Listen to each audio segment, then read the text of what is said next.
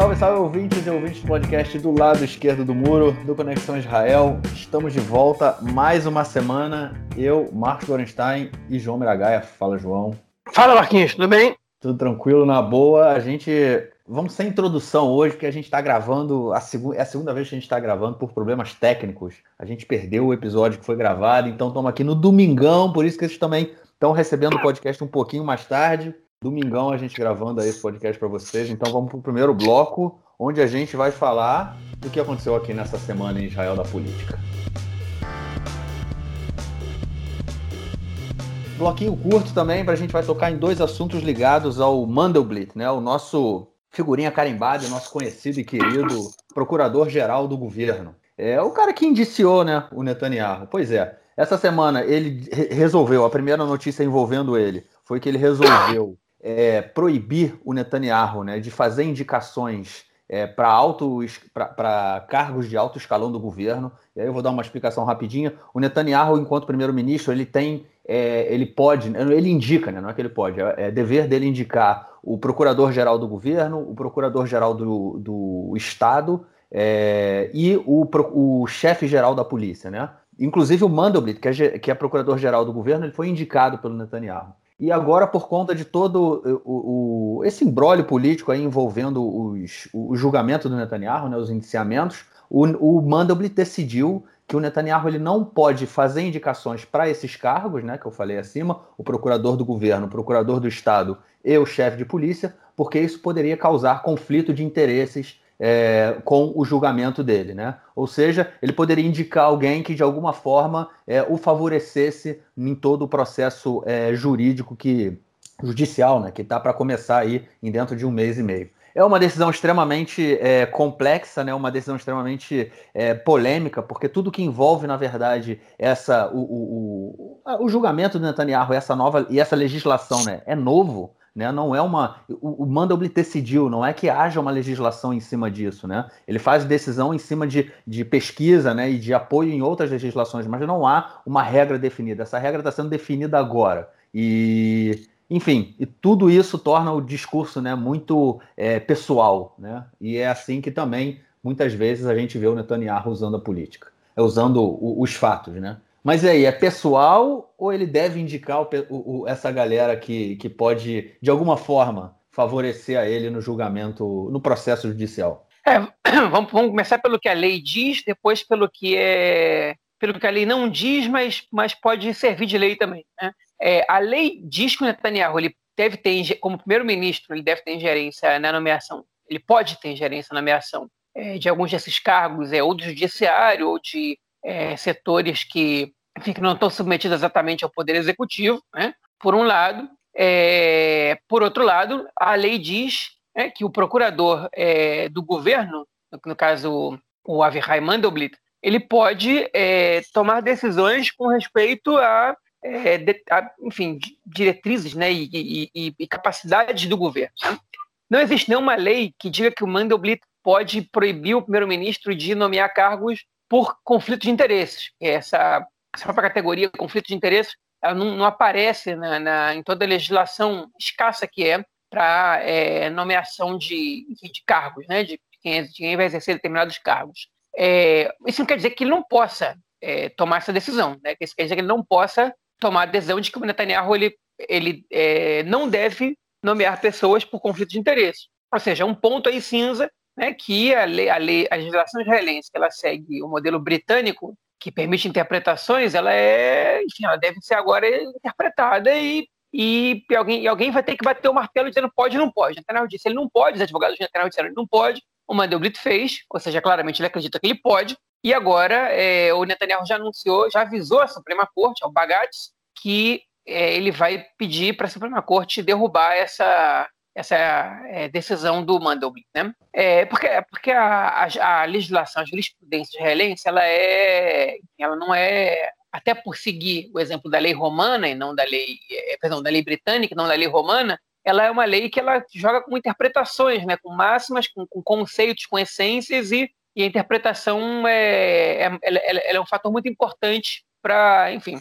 para a adesão da própria lei. O que eu me refiro com isso?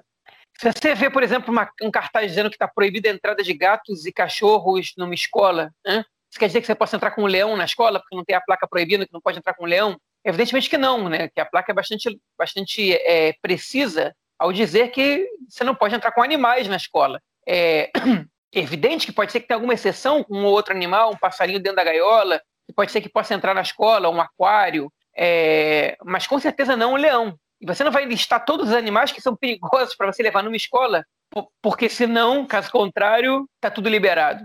Então, o fato de não estar escrito na lei israelense que o, que o procurador do governo ele possa é, é, é, proibir o primeiro-ministro de, de participar da decisão de, da nomeação de determinados cargos, porque isso pode beneficiá-lo é, pessoalmente, me parece bastante razoável. Né? E a gente tem que lembrar quais são os cargos exatamente que o Mandelblit não disse que não pode nomear ninguém para nada. Ele, ele, ele, ele descreveu os cargos, né? e eu vou dizer para vocês os principais desses que o Mandelblit citou, né? que um deles, por exemplo, é o Mafkal, que é o comandante-chefe da polícia, né? a Netanyahu está sendo investigado pela polícia, em Israel não tem polícia federal, polícia militar, polícia civil, é Mistério de Israel, a polícia de Israel, eles têm setores né, que investigam cada parte do, enfim, cada, cada crime, cada suposto crime, é, cada, cada evidência, e a polícia de, a polícia de Israel tem um comandante-chefe, né, o Mafkal, que está vacante há mais de um ano, um ano e oito meses, se não me engano, que não tem o Mafkal, tem um sujeito que é interino, justamente porque o Netanyahu não entra em acordo nem com a justiça, nem com o Carro Lavano, com o Azul e Branco, que é o partido que compõe o governo,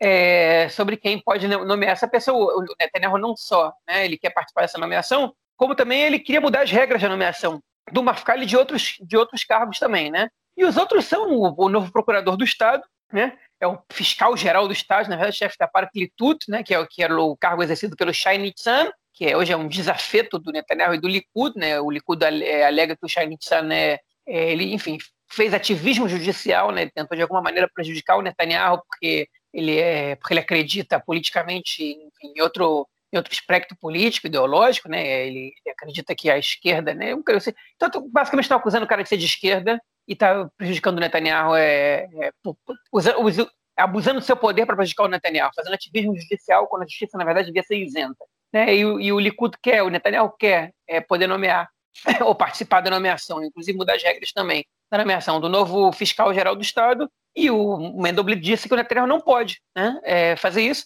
E a terceira, o terceiro grupo é de juízes, né, inclusive juízes da primeira da, da Suprema Corte. O Netanyahu também quer participar da, nomeação de juízes e o Mendoblit disse não. Está sendo julgado, como é que eu vou deixar se, se nomear juízes, né? A mim parece bastante razoável essa determinação, essa, essa, essa decisão do Mandelblit. Acho que o ouvinte que está me escutando, pelo menos, obviamente que meu ponto de vista é parcial, porque porque eu estou apresentando o que, o que me parece razoável, da maneira como a mim me parece convincente, é, que me escuta vai tende a concordar comigo, mas sinceramente eu tento buscar alguma razão para que o para que o Netanyahu tenha, esteja certo nessa disputa. E fora alguns é, alguns determinismos é, jurídicos, né, tecnicismos exagerados, eu não consigo achar nenhuma razão razoável é, para que o Netanyahu é, razão razoável parece um pouco redundante, né, mas eu não consigo achar nenhuma razão que me convença, o mínimo que seja, de que Netanyahu deveria nomear essa, pessoas para esses cargos. Então, essa polêmica, para mim, é tá mais que resolvida, né? Eu não sei se você falou agora dessa questão se é parcial, né? Eu não sei se é ser parcial. Eu acho que os fatos, eles são. A, a questão é muito clara, né? A gente tem uma lei que ela permite interpretações, não há uma definição, né? É, se pode ou não pode. De, o, que o, o que o for decidido agora vira jurisprudência, ou se houver alguma coisa, vamos supor, mesmo um caso parecido no futuro é julgado novamente. É, é essa, é toda essa questão. Acho que vira jurisprudência, né? Vira jurisprudência, então... o que não e aí eles podem eles podem legislar é, alguma coisa para que essa jurisprudência ela deixe de ter validade, né? Mas com certeza Sim. vira jurisprudência. Se, se o Netanyahu for a Suprema Corte, eu acredito que ele vá, e a Suprema Corte der razão a, ao, ao Mandelblit, é, então vira jurisprudência. A Suprema Corte tem razão, Netanyahu também. Né? É, a Suprema Corte ela tem esse poder né, de, de legislar em casos que a lei não exista. Né? Sim.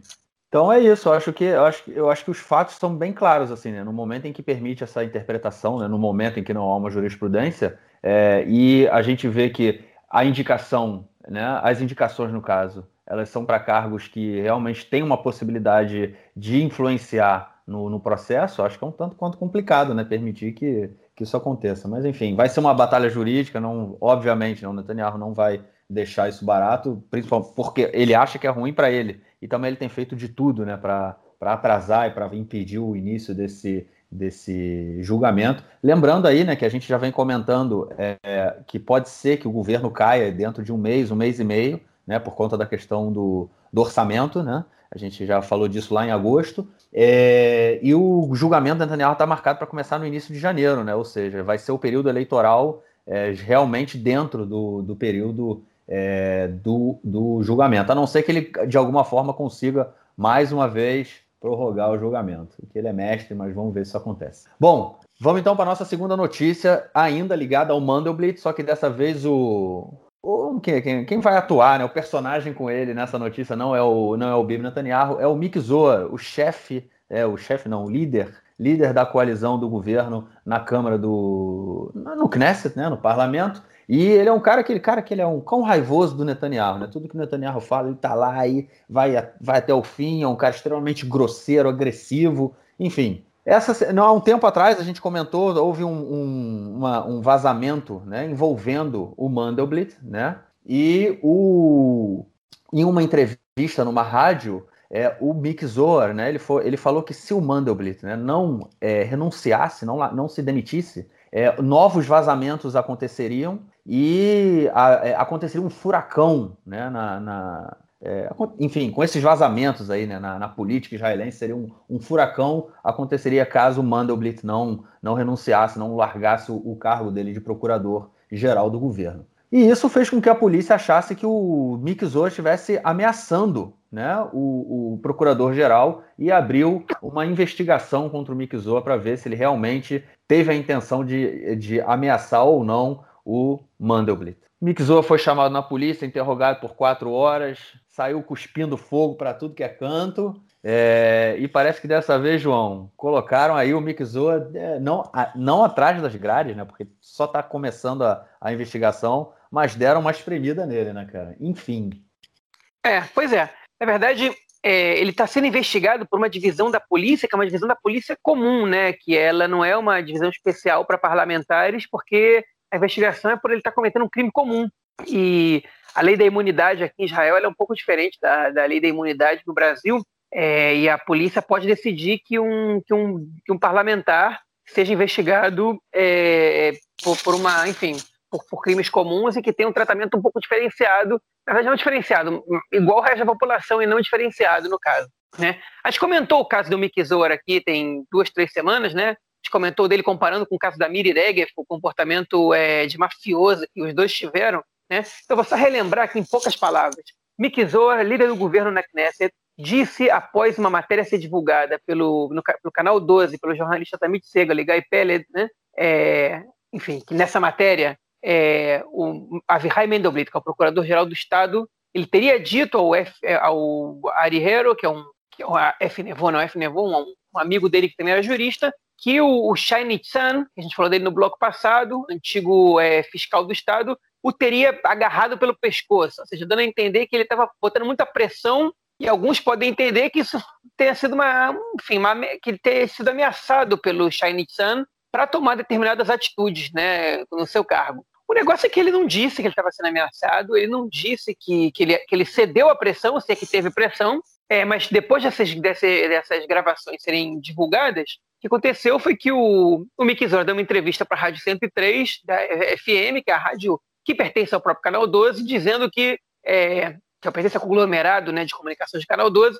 dizendo que o, o Mandelblit tem que renunciar. Se ele não renunciar, ele vai ser derrubado, porque eles vão, vão fazer da vida dele um inferno e que mais gravações vão, vão, vão aparecer aí caso ele não renuncie. Ou seja, uma ameaça. Eu tenho material conseguido de maneira provavelmente ilegal, né, porque os jornalistas não divulgaram de onde vieram as, as gravações, eles só disseram que não foi de nenhum hacker, porque havia uma acusação de hackeamento e tal, eles falaram, não foi de nenhum hacker, falaram, é, a gente tem, a gente tem, enfim, ele falou, eu, te, eu tenho as gravações, e se você não renunciar e retirar as acusações que você fez contra Netanyahu, é, eu vou divulgar mais e vou fazer a tua vida inferno, né? Que é uma ameaça velada, né? É, depois o, o Guy Pellet e o, e o Amit Segal foram para televisão. O Guy Pellet falou: Eu não tenho mais nenhuma gravação, eu não sei de nada mais. Se ele tem ou não, eu não sei. É, e o Amit Segal falou: eu tenho sim, eu tenho umas gravações aqui comigo, eu vou divulgar, independentemente do Mandelblit é, ser, ser renunciar, retirar as acusações ou não, porque meu trabalho como jornalista é, é divulgar o que eu acho que é importante o público saber. Enfim, o Mick Zor, é, é, se, se, ele tem essas informações, agora, enfim, pairam várias questões, né? Primeiro, é, enfim, os jornalistas rapidamente cuidaram de pra, é, trataram de mostrar para todo mundo, a gente não tem nada a ver com isso aí não. A gente está fazendo o nosso trabalho e ele está ameaçando dele. Hein? Agora, para algumas questões aí, que são, primeiro, o Mick ele tem gravações do Mandelblit, né? Se tem, de que maneira ele conseguiu? Que gravações são essas, né? É, dois, é, ele, ele, ele pode, ele tem o direito de, de, de, de ameaçar, dizer que vai transformar a vida dele em um inferno, ou de divulgar gravações para caso ele não faça, caso ele não retire a, as denúncias, enfim, as, as, acusações formais sobre Netanyahu e renuncie, né? A, a resposta para a segunda pergunta é clara, né? Não, ele não pode fazer essa ameaça, né? Mesmo que ele tenha as gravações, ele não pode fazer essa ameaça. Inclusive, se ele tem prova de crime, alguma coisa dessas, ele não deve, ele, ele não, ele tem que entregar isso à polícia para que a polícia examine e veja se tem aí alguma alguma razão é, é, antiética ou criminosa para que o Mandelblit tenha indiciado Netanyahu, né? Mas ele fez tudo da pior maneira possível e agora a investigação vai tratar de responder essas questões. Se ele tem essa, se ele tem material sobre isso, se ele, enfim, como é que ele conseguiu, caso ele tenha, né? E, enfim, é, e também como é que ele, como é que ele ameaça assim o procurador do, do, do, governo sem receber absolutamente nenhuma punição, né? Tipo, como é que tem que fazer com esse sujeito? E aí, depois, quando eles chegarem a toda a conclusão, se foi uma, ameaça a fogo de palha, se foi uma ameaça com conteúdo, se ele tem relação com o que já foi divulgado até agora, aí eles vão poder decidir é, se ele vai sentar no banco dos réus, igual ao primeiro-ministro, ou não. É, e que crimes ele responderia caso ele seja indiciado, né? Porque, enfim, aí tem uma série de crimes pelos quais ele pode vir a responder. Mick Zohar, ele, eu não me lembro agora que número ele está na lista do Likud, se não me engano é 14, agora não me lembro exatamente, num lugar intermediário aí. Ele foi escolhido para ser o líder do governo, no, o, o, o líder do, do, governo na Knesset, né? Essa já deve ser a trigésima polêmica dele, só, só desde março até agora. Ele é um cão de briga, um hooligan do, do, do Likud, e ele, depois dessa ameaça que ele viu que meteu os pés pelas mãos, ele prometeu que agora ia ter um mixor, paz e amor. Ele não usou essa expressão, obviamente, mas ele disse que ia ser o cara mais de conciliação, menos de briga, né? menos de confronto. Ele estava tentando, dava até para ver que ele estava tentando, mas não durou muito. Durou poucos dias essa postura dele um pouco mais é, amigável e, e, e, e do diálogo para que ele voltasse a, a criticar acidamente, atacar. Criticar, na verdade, não. Criticar, a crítica é válida e justa e, e faz parte da democracia. Os ataques é que eu acho que, que são um pouco menos, né? Ele já voltou a, atacar os adversários do Likud, né?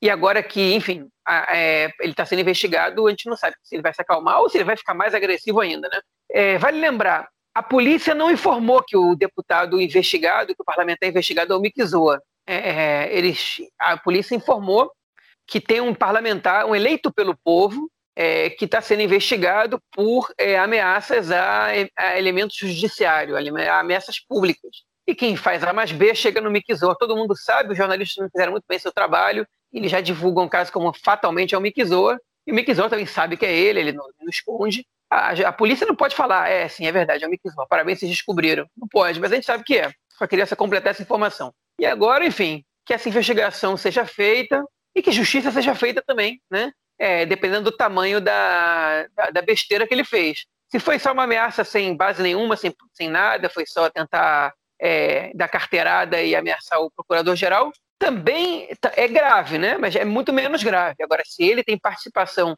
com a maneira como conseguiram essas gravações, com o teor das gravações, com gravações que a gente não conhece, com coisas que podem vir a público depois ainda não vieram, aí a situação é muito mais grave e aí vai ser difícil ele escapar.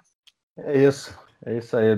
Mixou, no banco dos réus. Vamos ver se isso vai acontecer realmente, porque ele é um cara que ele é um cara que, que ele foi exatamente o seu comentário lá no início, né? Com a questão da, da Miri Regev, né? Eles mostram o quanto a política israelense, né? o Netanyahu ele empurrou a política israelense em termos de, de qualidade, né? De discussão do debate muito para baixo.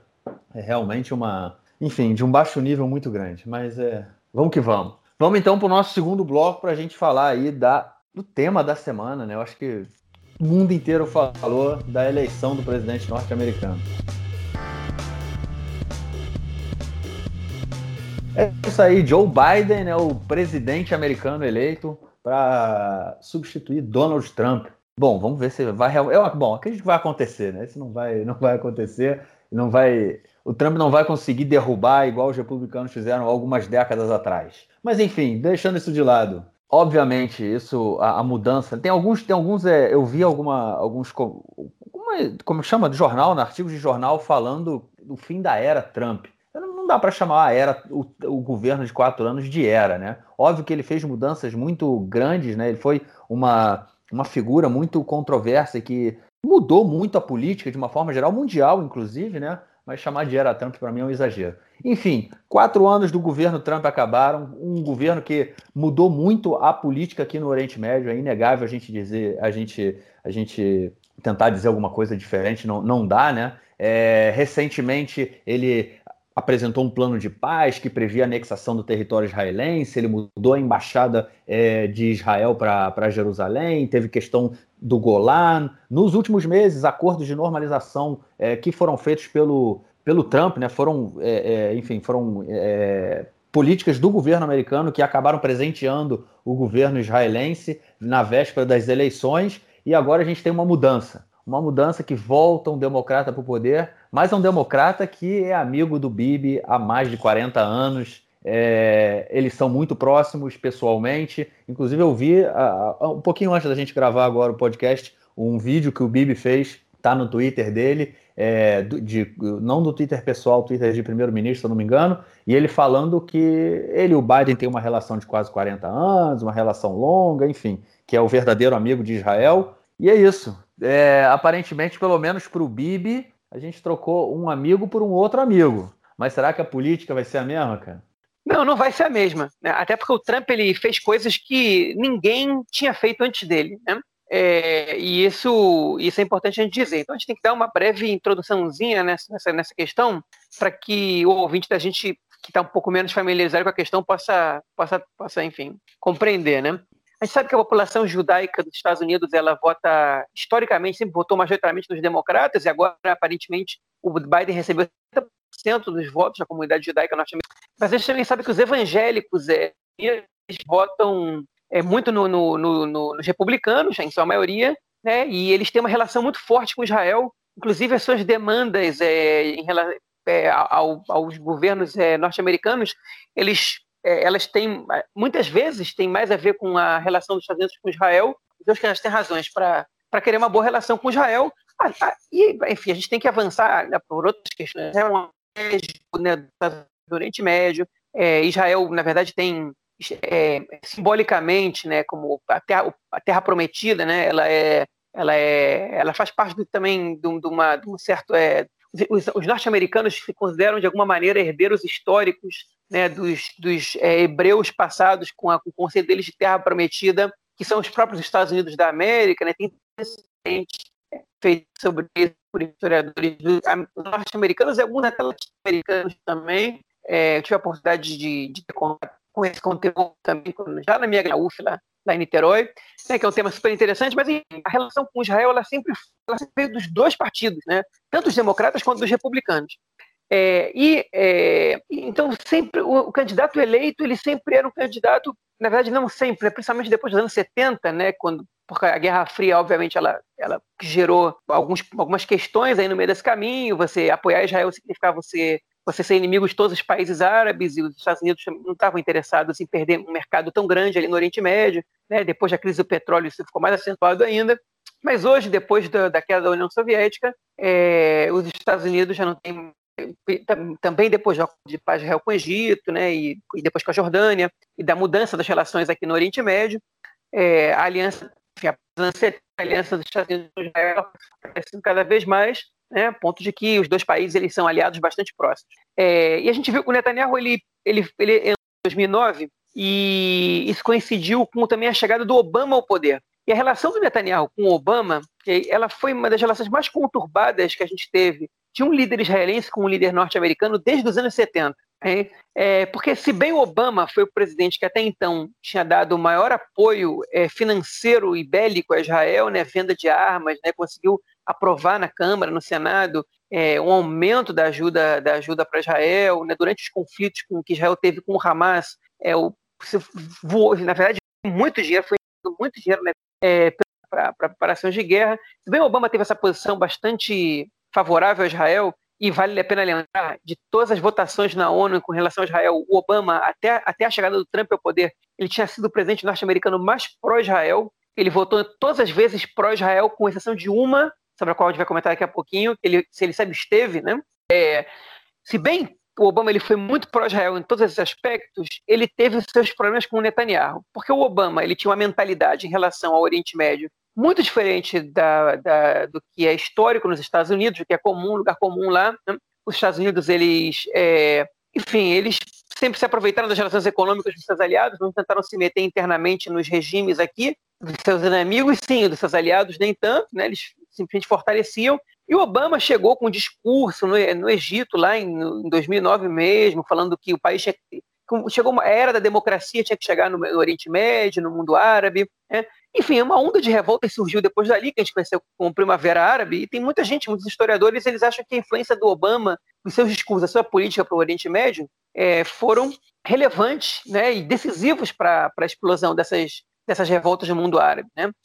Aos mesmos que depois ele teve que participar militarmente, né, como na Síria, como no, na Líbia, teve que participar, não, na verdade foi uma escolha, mas, é, mas ele, enfim, os Estados Unidos optaram por participar militarmente e, basicamente, esses dois países que eu citei, se a gente somar o Iraque, que a situação é um pouco mais antiga, mas, mas é obviamente que a influência da Primavera Árabe no Iraque ela não é pequena, né, com, com, com enfim, com o surgimento do ISIS, né, o Daesh, o Estado Islâmico, né, enfim, toda, toda, essa, toda essa bagunça aí que veio da Primavera Árabe, totalmente instáveis, né, a, a, Líbia, que era um país bastante estável, o maior IDH da África, hoje é um, um exportador do mercado de escravos, né, um negócio terrível, a Síria teve uma guerra civil com mais de 500 mil mortos, mais de um milhão de refugiados. Né? Enfim, é, então a participação do Obama no Oriente Médio não foi muito parecida com, com, com, as anteriores. Evidentemente tinha um ataque aqui, uma invasão ali, mas ela foi um pouco mais acentuada. Em relação a Israel, o Obama tentou, também tentou mudar as coisas por aqui. O Obama ele tentou forçar a barra para que tivesse negociações entre Israel e os palestinos. Né? É, é, o Netanyahu, ele, enfim, ele, inclusive, Netanyahu, inclusive, foi obrigado pelo Obama a congelar a construção dos assentamentos durante nove meses no início do seu mandato, né? o que foi contra a sua base, totalmente a base do Netanyahu. Não gostou nem um pouco dele ter concordado com isso, foi por muita pressão do Obama. É, o Obama, ele, ele, enfim, ele, ele, ele, na verdade, ele tentou aproximar os dois lados, fez reunião na Casa Branca com Netanyahu é, e com Mahmoud Abbas, tentou chegar num acordo, Obviamente que sem sucesso? Netanyahu foi bastante forte, ele conseguiu enrolar o Obama, conseguiu dar voltas nele ali, né? E, é, mas o incômodo sempre existiu, né? E o incômodo, obviamente, ele aumentou por causa da posição do Obama em relação ao é, enriquecimento de urânio e a produção de armas nucleares pelo Irã. O Obama, ao contrário do que queria o Netanyahu, que ele, ele fez um acordo com o Irã, ele reduziu as sanções é, acreditando na, numa promessa, num comprometimento do Irã, obviamente acompanhado da, da ida de fiscais da ONU para ver se, se tinha enriquecimento de urânio para a construção de, de para produção de armas nucleares. O Netanyahu ele queria um aumento das sanções, ele queria um endurecimento da, das sanções. Ele foi, ele perdeu essa, essa disputa e, obviamente, ele perdeu porque a influência dele não era tão grande assim, né? O Obama ele fez o que ele quis, não o que o Netanyahu queria, né? E o Netanyahu ele chegou a apelar para o Congresso, né? Que foi uma coisa bastante complicada, porque né, no, no seu momento foi uma atitude bastante controversa, porque ele foi fazer um discurso para o Congresso dos Estados Unidos sem, é, sem pedir, a, a, a, na verdade, a permissão do Obama, né? sem ter em comum acordo. E ele fez um discurso no qual estavam presentes uma maioria de republicanos que aplaudiram muito Netanyahu nessa, nessa, nesse discurso. Foi um discurso longo, de mais de 40 minutos, né? é, que ele, enfim, no qual é, ele convenceu os convencidos, no caso, um pequeno número de democratas, é, mas o Obama ficou furioso com essa situação, porque ele se sentiu é, ali naquele momento, ele sentiu que alguém passou por cima dele. Né? E dali, pra, dali em diante a relação dos dois azedou, ela começou a ser bastante mais complicada, não a relação dos Estados Unidos com Israel, a relação do Netanyahu com Obama, e o Obama, no seu último gesto no governo, depois que Trump já ter vencido as eleições, nos últimos dias, ele decidiu se abster numa votação importante na ONU, se não me engano, do próprio Conselho de Segurança, que é, colocava limites né, na, na, construção de assentamentos israelenses é, na Cisjordânia. É, ele se absteve, foi a única votação que ele se absteve, todas as ele votou a favor de Israel. Então ele fez isso ali e depois entregou o cargo para o Trump. Né? Então, a relação do Netanyahu com, com o Obama ela foi uma relação bastante controversa, né? E o Joe Biden era vice do Barack Obama. Ele era o vice-presidente do Barack Obama. O Joe Biden não estava presente no discurso do Netanyahu para o Congresso americano, né? naquela, naquela, é, naquela data onde ele foi tentar convencer o Congresso a votar contra o projeto do Obama é, de redução das sanções ao Irã em troca de um acordo. E o Trump, na verdade, ele foi o primeiro que rompeu com esse suposto equilíbrio, né? porque ele, enfim, mudou a embaixada de lugar, ele reconheceu Jerusalém como capital de Israel, é, ele, ele, ele é, reconheceu o, as colinas do Golã, tem uma questão de Israel com a Síria, não com os palestinos, mas também é uma atitude pró-Israel, né, como parte do território soberano israelense. Ele disse que os assentamentos israelenses não eram ilegais, assentamentos na Cisjordânia, e por fim ele apresentou uma proposta que ele chamou de Acordo do Século, que é, no qual, na verdade, Israel é, receberia territórios muito mais vantajosos e seria atendido em suas demandas muito mais que os palestinos. Né? É, foi o acordo até hoje mais é, favorável a Israel de todos os propostos, inclusive os acordos propostos pelo Estado de Israel para os palestinos no passado não tão distante assim. Né? Então, é, é, foi uma mudança bastante grande a relação do, do, do, Netanyahu com o Trump em relação ao que ele tinha com o Barack Obama. Né? É, e o Netanyahu, inclusive, deu um discurso quando o Trump foi eleito, criticando de maneira bastante é, é, é assertiva a política do Obama para com o Oriente Médio, em especial na relação com o Irã e de Israel com os palestinos. Né? Então, Netanyahu ele, ele tomou uma atitude que é uma atitude muito incomum em Israel, que é, é se aliar né, a, uma, a uma pessoa, né, um, a um representante é, é, do Estado norte-americano, né, e a um partido, em vez de, é, de, de deixar em aberto a relação de Israel com o país, né, com os Estados Unidos em si. Né?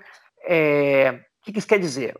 Os, tanto os democratas quanto os republicanos, eles sempre disputaram é, a opinião pública americana para se mostrar quem era mais a favor de Israel, quem era mais pró-Israel. Né? Alguns podem dizer que é por causa do lobby judaico, né? a população judaica, que representa mais ou menos 5, 5 milhões de pessoas, é um grande número de votos, que em geral vota majoritariamente nos democratas. As fontes atuais dizem que 80% dos, norte-americanos, dos judeus norte-americanos votaram no Joe Biden. É, mas enfim, é, o governo israelense ele sempre tenta ter uma ligação com os Estados Unidos que independe do partido que está no poder. Né? E o que Netanyahu fez foi se associar de maneira é, muito, é, enfim, como se diz isso, se associar de, demais ao Trump e aos republicanos. Né? E isso envolveu críticas ao Obama, isso envolveu apoio a políticas é, é internas e externas do Trump, que não tinham absolutamente nenhuma relação com Israel, como, por exemplo, a construção do muro é, que o Trump prometia é, entre, entre, na fronteira com, dos Estados Unidos com o México, né? Netanyahu escreve, postou no Twitter dizendo que era uma grande ideia e que ele apoiava o Trump, que ele mesmo tinha construído um muro na fronteira com o Egito para evitar a entrada de imigrantes ilegais, e, enfim, inclusive criou uma, uma situação de tensão né, de relações diplomáticas com o México, né? Porque o que Israel tem a ver com isso? Para foi uma questão super sensível para o México e, e, e, o governo israelense, enfim, dando pitaco e apoiando o governo Trump foi uma situação muito, é, é, muito é, enfim, é, atípica é, em Israel. Não é comum, na verdade é muito incomum que o governo israelense ele se associe tanto a um, a um líder e a um partido nos Estados Unidos. E o Netanyahu ele fez isso. É, não fez tanto, né? Podemos usar como comparação, como fez o Bolsonaro, o presidente do Brasil. O Netanyahu agora durante as eleições não manifestou apoio à candidatura do Trump. Ele ficou quieto, ele ficou em silêncio, né?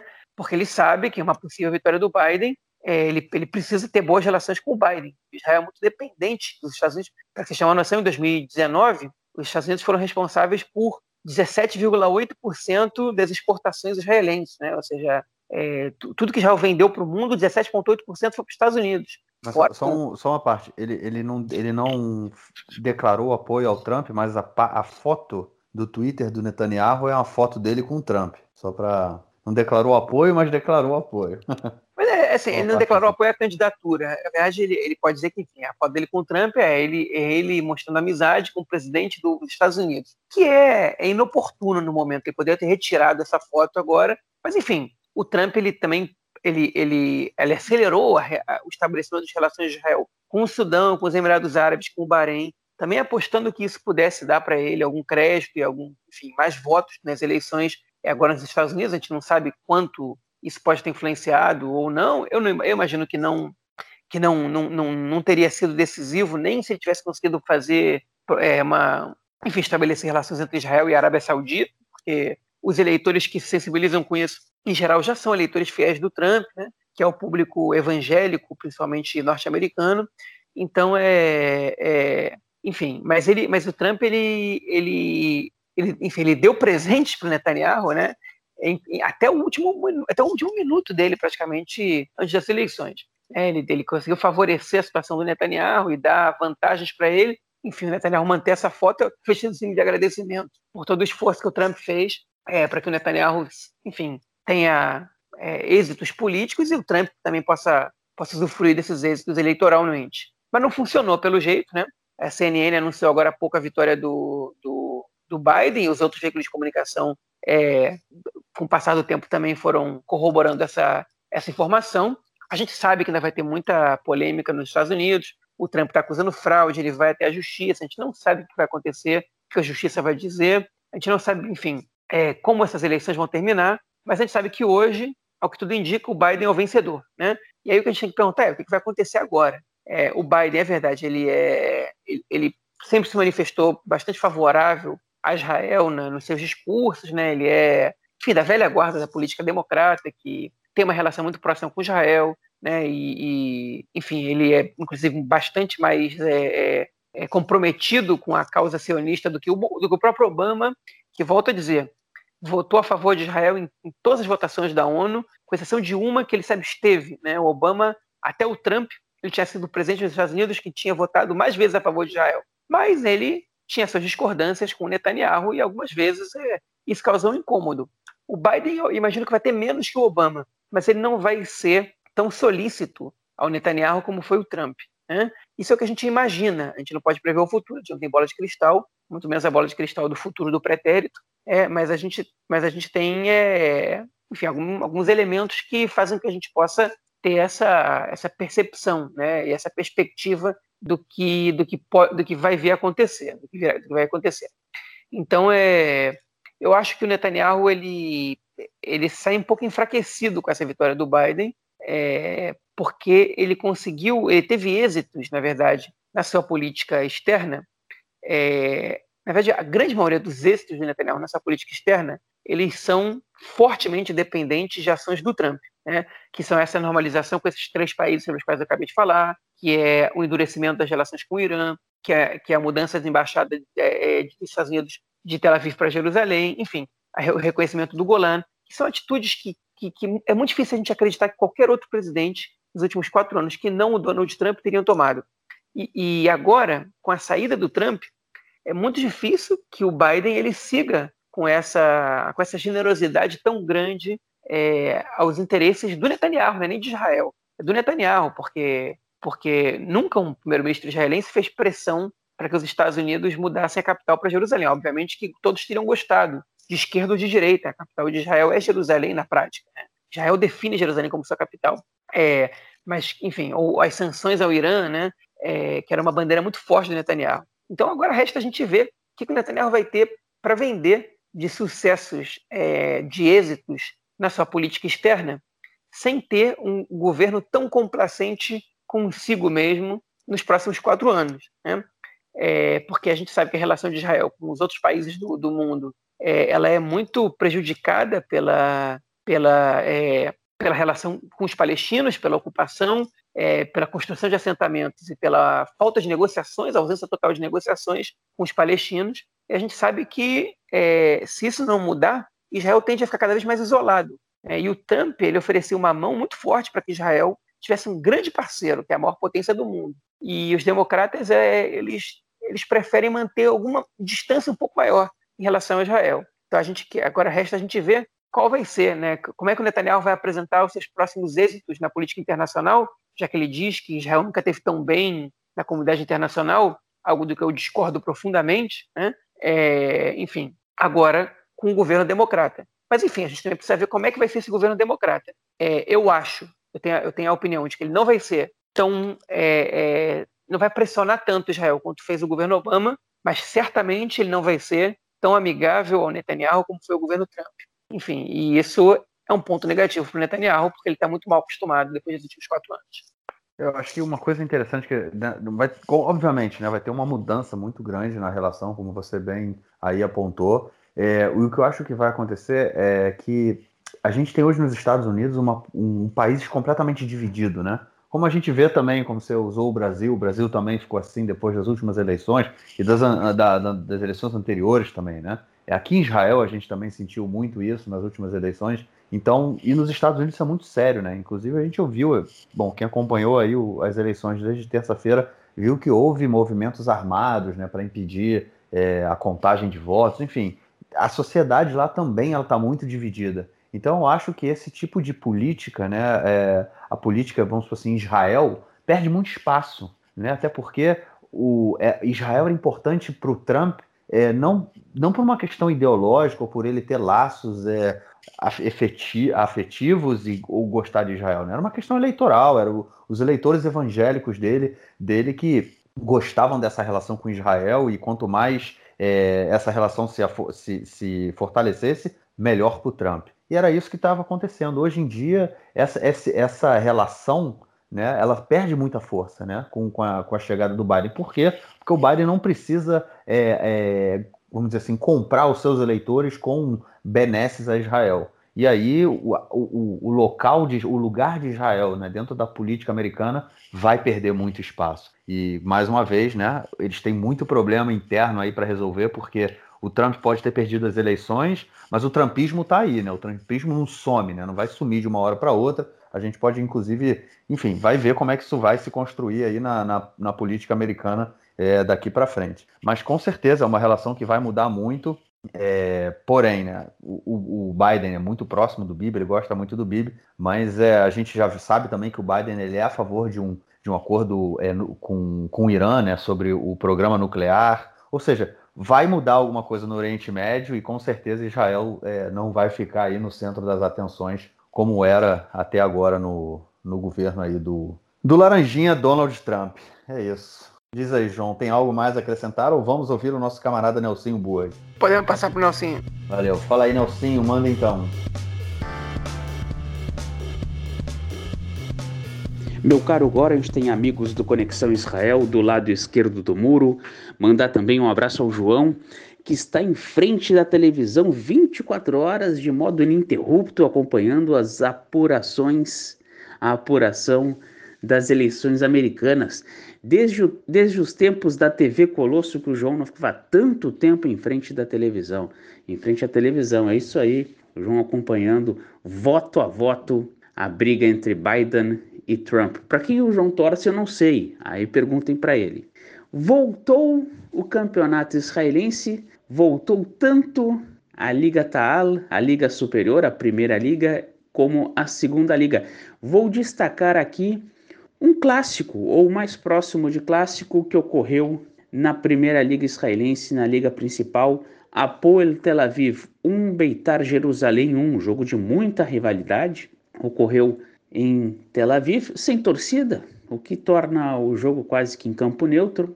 O Apoel Tel Aviv saiu na frente com um gol de pênalti. Depois, no segundo tempo, o Beitar conseguiu o empate. Um jogo bem movimentado. Lembrando que o Maccabi Petah Tikva é o líder da Primeira Liga com nove pontos. O atual bicampeão Maccabi Tel Aviv tem apenas dois pontos em três, em três jogos. É isso aí. A vida passa e de repente a gente pode ter uma surpresa aí. O campeonato iniciando novamente depois de uma parada de setembro até agora, dois meses de parada praticamente. Vamos ver, vamos ver se o Maccabi Petah Tikva mantém ou se os cachorros grandes como o Maccabi Tel Aviv, o atual campeão, vão correr atrás para conseguir recuperar. O Maccabi Tel Aviv do goleiro Daniel Tenenbaum, ex-Flamengo. Um grande abraço e até a próxima. Valeu, Nelsinho. Obrigadão aí pela mensagem. A gente espera na semana que vem. E é isso, João. Tentamos fazer um podcast meio curtinho aí. Ficamos por aqui ou algo mais a acrescentar? Ficamos por aqui mesmo. Beleza, show de bola. Valeu, João. Um grande abraço, a gente se fala. Abraço, até mais. Valeu, tchau, tchau.